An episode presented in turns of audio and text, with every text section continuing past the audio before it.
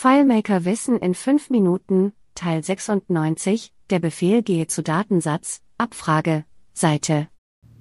Hallo und herzlich willkommen zu einer neuen Folge 5 Minuten Claris FileMaker.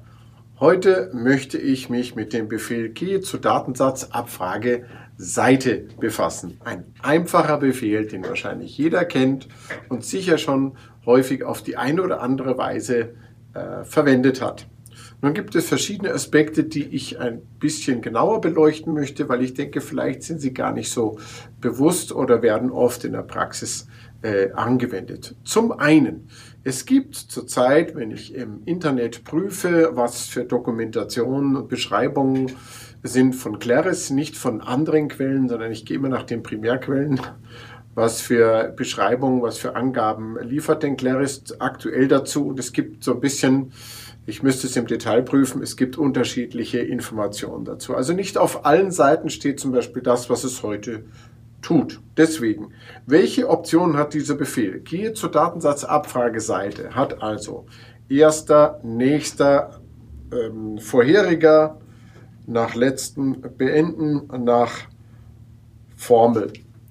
Und ähm, zum Thema nach Formel wäre zu sagen, dass FileMaker auf manchen Seiten noch stehen hat, wie es vielleicht auch länger noch so war. Ich weiß aber jetzt ehrlich gesagt nicht, in welcher Version sich das geändert hat. Das geht zur Datensatzabfrageseite nach Formel im äh, WebDirect und am Server-Script nicht arbeitet.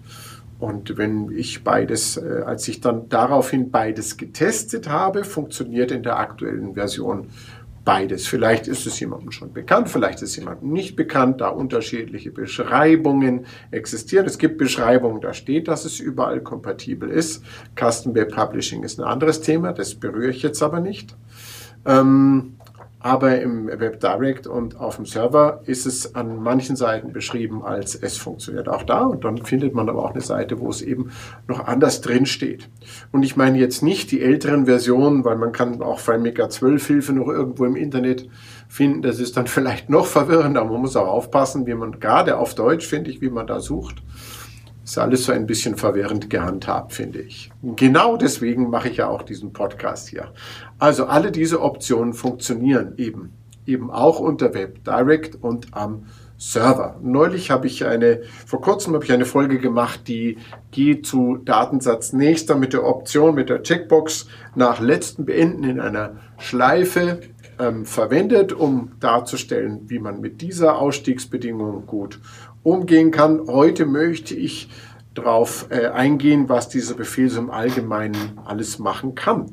Er ist nämlich, wie er am häufigsten verwendet wird, sicher nicht nur im Blättern-Modus interessant. Zum anderen ist er natürlich auch in der Seitenvorschau interessant. Deswegen heißt er auch, geht zur Datensatzabfrageseite. Ich kann also zwischen den Seiten hin und her blättern in der Vorschau. Da ich natürlich in der Seitenvorschau keinen Button unterbringen kann, ist es vielleicht ideal, wenn ich ein, wenn ich ein Custom Menu, ein angepasstes Menü, ich weiß jetzt ehrlich gesagt nicht auswendig, wie Custom Menu, Entschuldigung, auf Deutsch heißt, ich glaube, es ist angepasstes Menü, seht mir diese kleine Ungenauigkeit bitte nach. Jedenfalls kann ich über ein Menü, das ich entsprechend konfiguriere, was dann nur im Seitenmodus erscheint oder vielleicht auch nur auf dem Layout in der Seitenansicht erscheint, kann ich dem Anwender in der Seitenvorschau ermöglichen, zwischen den einzelnen Seiten zu blättern, ohne dass ich irgendwie einen Button ins Layout legen muss, weil das ja eben in der Seitenvorschau gar nicht geht. Es ist also hier auch einfach eine angenehme Möglichkeit, dem, dem, dem Anwender hier leicht etwas an die Hand zu geben. Und dann ist er sehr, sehr glücklich, wenn er in seiner Seitenvorschau auch noch hin und her blättern kann. Kann man ja vielleicht auch noch, je nachdem, was man für Shortcuts, Shortcuts, Entschuldigung, Shortcuts äh, hinzufügt, dem Anwender mit den Pfeiltasten und einer Sondertaste äh, leicht ermöglichen, dann im, im, in der Vorschau dann auf der Tastatur hin und her zu switchen und zu blättern. So, zweite, an, dritte Anwendungsmöglichkeit. Also als erstes im Blättern-Modus, darauf gehe ich jetzt nicht weiter ein. Das ist relativ offensichtlich, würde ich sagen. Zweitens, in der Seitenvorschau ist eine spannende Geschichte, finde ich, und ist nicht immer überall in der Seitenvorschau realisiert, so wie ich es sehe. Deswegen sei es hier nochmal erwähnt. Es geht nicht mit einem Button natürlich, deswegen kann ich es ja über ein Custom Menu. Ich denke, es heißt in der Übersetzung angepasstes Menü. Ich müsste es wirklich nochmal nachschauen. Jedenfalls kann ich ja eigene Menüs definieren, aber das ist hier ja nicht das Thema.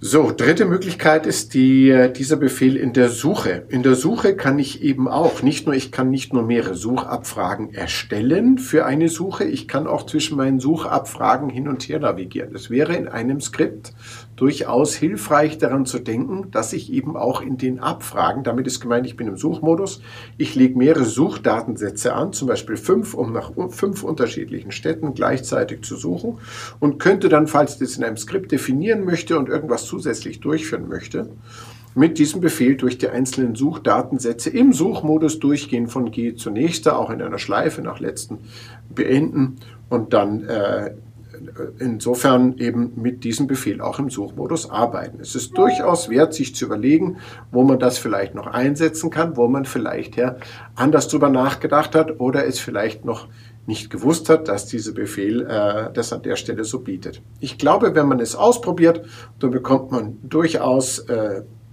weiß man durchaus vielleicht noch leichter, wo kann ich es in Zukunft anwenden. Da helfen einem eigen selber Beispiele zu machen, manchmal weiter, als wenn man es nur abstrakt hört. Und da fällt es einem vielleicht nicht so gleich so ein und nicht so leicht, ah, wo kann ich das gebrauchen? Programmiert man sich ein Beispiel, sieht man es in, in, in der Praxis leicht, äh, wie man das vielleicht noch verwenden kann. So, das war's schon wieder. Fünf Minuten sind vorbei. Ich hoffe, euch hat das viel Spaß gemacht. Mir macht es jedes Mal wahnsinnig viel Spaß und ich hoffe, euch hilft es weiter spannende Lösungen zu bauen und ich freue mich, wenn ihr wieder dabei seid bei Claris FileMaker in fünf Minuten. Tschüss und gute Zeit.